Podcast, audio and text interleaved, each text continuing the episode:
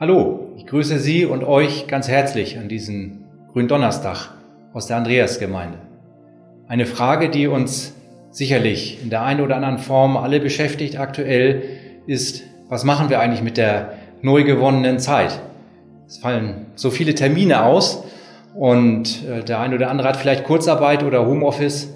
Ich selber profitiere davon, dass ich im Moment in Neumünster arbeiten darf und mir täglich zwei Stunden Fahrtweg spare. Die letzten Tage hatten wir fantastisches Wetter und hatten vielleicht auch die Chance, die Sonne ein bisschen zu genießen. Aber spätestens abends sind die Möglichkeiten ja eingeschränkt.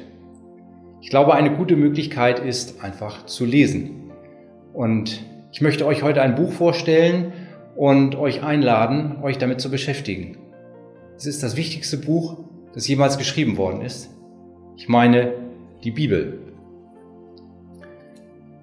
Ich finde die Bibel so unglaublich wichtig, weil sie Gottes geschriebenes Wort für uns ist. Gott hat durch seinen Geist Menschen das eingegeben, was er für uns aufschreiben lassen wollte.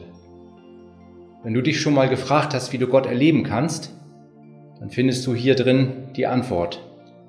In meinem letzten Impuls hatte ich gesagt, dass wir Gott in der Natur erkennen können. Aber seine Gedanken und sein Reden zu uns, das erleben wir in der Bibel. Ich selber lese die Bibel am liebsten täglich. Manchmal ist es so, dass das, was ich lese, für mich genau eine Antwort ist auf eine Frage, die mich direkt beschäftigt oder aber ein Rat, ein Hinweis in einer Situation, in der ich gerade nicht weiter weiß. Manchmal ist es aber auch so, dass die Bibel, wenn ich sie lese, mir gar nichts sagt.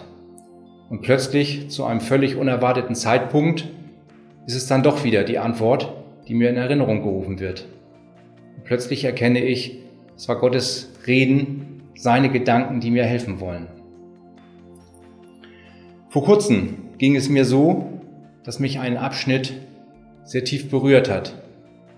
Es ging darum, dass Jesus in der Nacht vor seiner Kreuzigung, also am heutigen Gründonnerstag, Gott darum gebeten hat, sein Leiden und die Folterungen zu ersparen, dass es möglichst ohne das gehen sollte.